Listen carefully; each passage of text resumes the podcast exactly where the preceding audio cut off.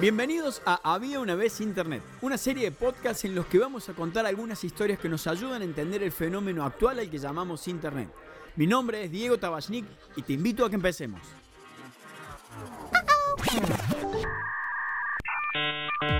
Cada una de las historias que te vamos a contar cuenta con el apoyo de UniversoNet, un proveedor de Internet que tiene muy en claro algo. Lo esencial es estar conectados. En este capítulo nos vamos a meter con un tema relevante para todos, la seguridad al navegar en Internet. La pandemia iniciada en 2020 cambió nuestra vida de muchísimas maneras. Una de ellas, quizá una de las principales, fue la digitalización de casi todo. La escuela, los trabajos, las compras, el ejercicio físico, los eventos. Para cuidarnos del coronavirus, todo debió pasar al ámbito online. Muchas personas que no utilizaban tan a menudo la tecnología se vieron obligadas a aprender a usarla, o peor aún, a usarla sin aprender antes. Una situación casi perfecta para el ciberdelito. En este capítulo van a aparecer algunas palabras que nacen por la combinación de otras, algo muy común en Internet. El ransomware, por ejemplo, es una palabra que se utiliza para nombrar a los ataques digitales que bloquean el acceso a dispositivos o información. La característica más notoria de este tipo de ataques es que incluye la exigencia de un rescate por parte de los delincuentes. La mayoría de las veces se trata de una suma de dinero que debe ser entregada para liberar lo secuestrado. Los ransomware se hicieron muy populares durante la década pasada. Hay muchos especialistas en el tema que aseguran que este tipo de delitos serán cada vez más comunes. Los datos de las empresas son uno de sus capitales más importantes por estos días. Ni hablar de que esas mismas empresas no se pueden permitir mucho tiempo sin hacer uso de sus activos digitales. Por estas razones, este tipo de estafas suelen ser tan problemáticas. El ransomware también puede afectar a individuos como vos o yo.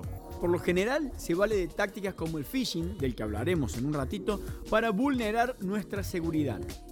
Adjuntos extraños en los mails, direcciones de sitios que no conocemos o nos parecen extrañas, plugins sospechosos que se nos pide instalar, todas estas pueden ser formas de caer en un ataque de este tipo. Debemos estar alertas a ellas al navegar. Un consejo que se da en estos casos es nunca pagar el rescate que piden los delincuentes. Se asegura que si se cumple con ese pedido, se alienta a que sigan ocurriendo. Lo cierto es que muchas veces es imposible no negociar. Los objetivos de estos delincuentes suelen ser cosas cruciales y determinantes para las víctimas. Ceder, a veces, es la única opción. Otra buena práctica que se recomienda es tener siempre copias de seguridad de nuestra información valiosa. Así tendríamos un respaldo que nos permitiría evitar la extorsión. Como se suele decir, más vale prevenir que curar. Phishing con PH al principio es el nombre con que se denomina la práctica de engañar a alguien en Internet simulando ser alguien que no sos. El objetivo, por lo general, es robar datos valiosos como números de tarjetas de crédito o claves importantes. Suele apuntar a usuarios ingenuos que no notan la diferencia entre una cuenta real de una empresa o institución y una falsa. La manera de evitar este tipo de delitos es revisando algunos puntos claves de las comunicaciones que recibimos. Validar bien las direcciones donde navegamos. A veces una pequeña modificación de una letra puede ser la clave para detectar un peligro revisar de qué casillas de correos nos llegan los mails, identificar bien a las empresas con las que interactuamos. Y algo clave es revisar que las URL de las páginas en donde dejamos datos tengan el HTTPS al principio. Esta sigla es la versión segura del HTTP, algo que ya mencionamos en el primer capítulo de esta serie. Como ya dijimos, la aceleración digital que provocó la pandemia amplió la cantidad de usuarios nuevos de Internet. Muchas personas que no tenían mayores contactos con la red se vieron insertas en las lógicas digitales y los peligros que éstas conllevan. Una introducción obligada y rápida a Internet puede generar muchas complicaciones como las que venimos describiendo. ¿Y cómo podemos evitar este tipo de ataques? ¿Qué precauciones deberían tomar las empresas para cuidar a sus usuarios o clientes en Internet? Para responder a algunas de estas preguntas, acudimos a Miguel Solinas, Miguel es profesor investigador de la Universidad Nacional de Córdoba. También es responsable del Laboratorio de Redes y Ciberseguridad de la Facultad de Ciencias Exactas, Físicas y Naturales de la UNC. Las empresas hoy se enfrentan con un problema que podríamos decir eh, que tiene dos caras. Por un lado, hacia adentro de la organización y por otro lado, hacia afuera, sus clientes o usuarios y en el medio, entre ellos, un ciberespacio absolutamente inseguro. Hacia adentro, la mejor solución para las empresas, no siempre la posible, es desplegar una política de seguridad que les ayude a minimizar el riesgo de exposición de sus activos de información, siempre alineada con los objetivos del negocio. Esto no se logra sin un compromiso eh, de recursos por parte de los máximos responsables de la organización. De nada vale tener al analista de seguridad corriendo detrás de todos los problemas que surgen día a día debe pensarse como un cambio cultural para mejorar en el mediano plazo.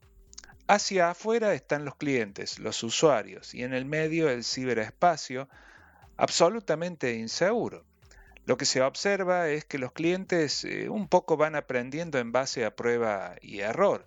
Son víctimas de fraudes, aprenden, eh, difunden ese conocimiento adquirido y no vuelven a caer en la misma trampa. Por otro lado, algunas acciones las empresas siempre han llevado adelante. Por ejemplo, es frecuente eh, recibir correos electrónicos donde se nos previene sobre los cuidados que hay que tener cuando nos comunicamos con la empresa o los canales autorizados que la empresa utiliza para no ser presa eh, fácil de fraudes simples. En este último año lo que se ha visto es una intensificación de esta comunicación pero en general las empresas no han sido muy creativas. Se me ocurre, eh, pienso que podrían desplegar publicidad, ofrecer talleres virtuales, podcast con especialistas que aborden estos temas, invitando a participar a su cartera de clientes y esto debería ser, por otro lado, permanente. Las amenazas no desaparecen, no van a desaparecer se reinventan constantemente. Creo que aquí las empresas pueden hacer más y mejores cosas para proteger a sus clientes de los riesgos que presenta eh, la virtualidad. También invitamos a Miguel a contarnos cuál es su mirada sobre el gran paso de lo analógico a lo digital que ocasionó la pandemia. En realidad el paso que dio la mayoría de la sociedad fue de la presencialidad a una virtualidad muy, muy intensa. Parafraseando a Negro Ponte, eh, hace décadas que intensificamos el intercambio de bits en detrimento de átomos.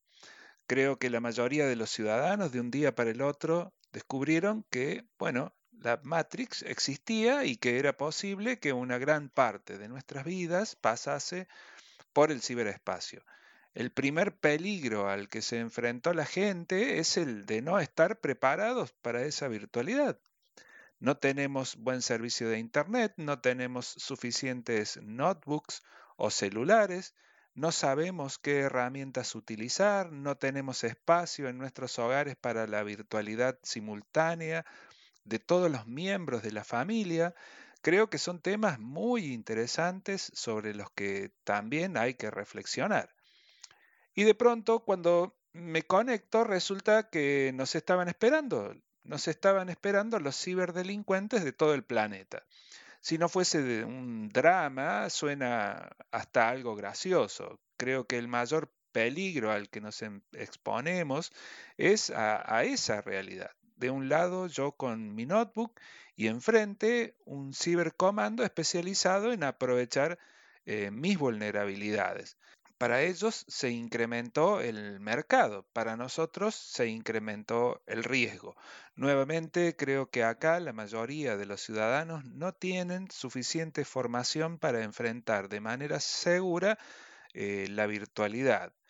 Mm, por último, la virtualidad llegó para quedarse. Lo que resta es ver cómo mejoramos la postura de los ciudadanos frente a la inseguridad del ciberespacio.